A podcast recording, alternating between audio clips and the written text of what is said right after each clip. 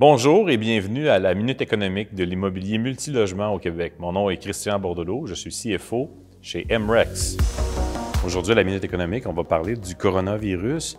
Euh, on ne peut pas ne pas en parler et j'ai eu plusieurs questions sur le sujet à savoir est-ce que ça a un impact, sur le locatif? Donc, le coronavirus, euh, euh, qu'est-ce qui se passe avec ça? Est-ce que ça a un impact ou non?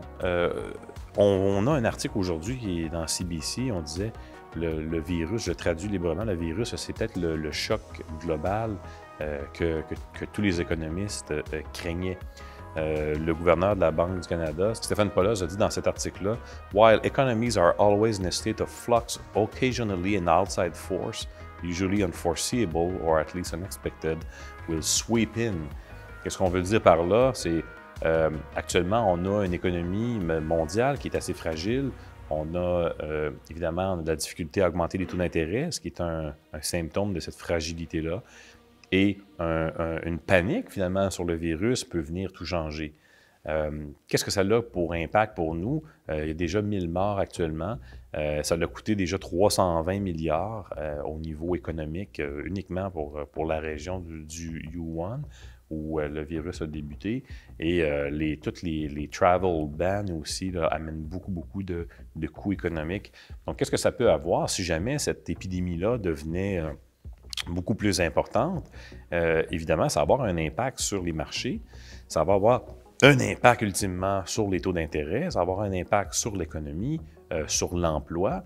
Et euh, évidemment, ça peut changer, si jamais on avait une épidémie quand même importante, ça pourrait changer finalement le marché locatif parce qu'évidemment, euh, qu'est-ce qui impacte le plus le euh, marché locatif? Évidemment, euh, on le sait, ça découle en grande partie de ce qui se passe dans le monde unifamilial aussi. on parle souvent unifamilial, on dit les deux plus grands chocs, donc divorce, perte d'emploi. dans l'univers locatif, la perte d'emploi aussi est très importante. Donc, euh, lorsqu'on a une épidémie comme ça, avec un, effet sur les marchés, ça a ultimement un effet sur les compagnies, les entreprises, euh, diminution du, shipping, des commandes, des bons de commande. Euh, tout ça va se traduire par des pertes d'emploi, comme c'est toujours le cas. Et ces pertes d'emploi-là, ultimement, ben, sont immédiatement là, absorbées par le marché, autant de l'unifamilial que du locatif et euh, ça va avoir un impact finalement sur les revenus des sociétés immobilières qui opèrent et sur la demande pour des logements locatifs.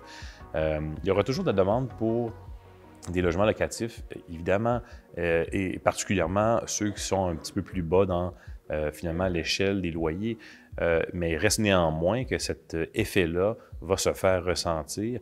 Donc c'est important de regarder les risques systémiques, le coronavirus, c'est un exemple de risque systémique. Dans une des minutes économiques, j'avais parlé des risques systémiques. Euh, ça semble très, très théorique jusqu'à ce qu'aujourd'hui, finalement, le coronavirus fasse son apparition et qu'on soit rendu à voir finalement des mises en garde de, gouverneurs de banques un peu partout dans le monde qui craignent finalement que c'est peut-être ça qui va causer finalement une récession euh, que plusieurs économistes craignent.